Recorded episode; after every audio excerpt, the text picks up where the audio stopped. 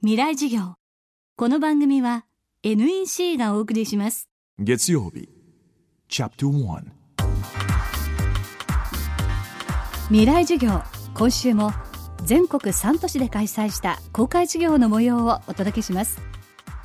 テーマは世界の中の日本。自らの立ち位置の確認。日本が抱えるさまざまな問題と私たちはどう向き合いどう乗り越えていけばいいのか各界の地の巨人たちが現役大学生に直接語りかけました。今週は脚本家で放送作家また東北芸術工科大学企画構想学科の学科長で教授の小山君堂さんの講義です。くまモンから学ぶ日本の立ち位置と題した小山さんの講義は和の精神を持ってさまざまな問題の解決に当たろうと学生に呼びかける授業になりました。未来授業1時間目テーマはもったいない。我々はどういう仕事かと言いますと咀嚼する仕事だと思ってるんですね。つまり世の中にある面白いものとか伝えたい情報とか大切な情報に目をつけこれをいかに世の中の人に届けるか。それが僕ら放送作家の仕事だと思っています。僕がいつもアイデアをひねり出す時に一つのキーワードがその根底にあります。そのキーワードは何かというともったいないという言葉です。いつも僕は街を歩いててなんかもったいないな。なんかあれもっと上手に利用したら価値あるのになとか。身の回りにあるもったいないに自分なりのアイデアを付加してそこに新しい価値を作る。そういう癖がもうついています。そのことを僕は勝手にテこ入れと呼んでいます。頼まれもしないのに勝手に何かをこうテこ入れしようと。これはもう体質というか癖というか性格というかついつい勝手にテこ入れをしたくなります、まあ、今日からいろんなもったいないを探してみてください。振られて流す涙さえ惜しいと。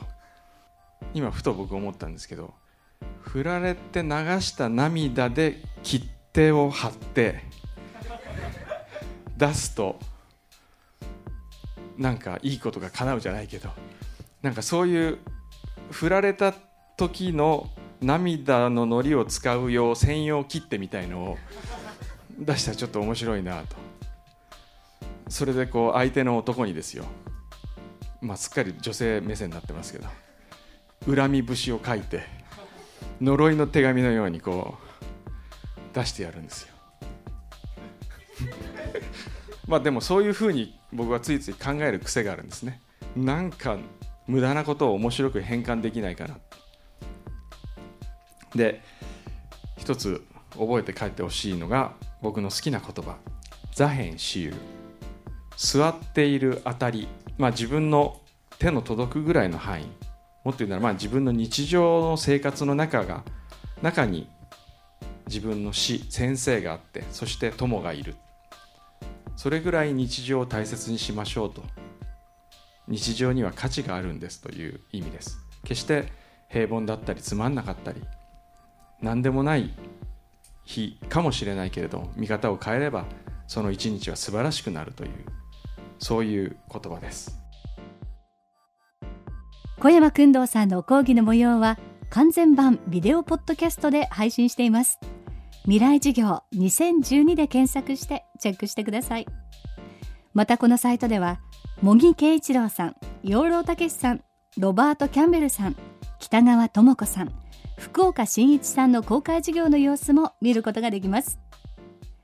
未来授業明日も小山君堂さんの講義をお送りします。雨が降って川が流れ海に注ぐ。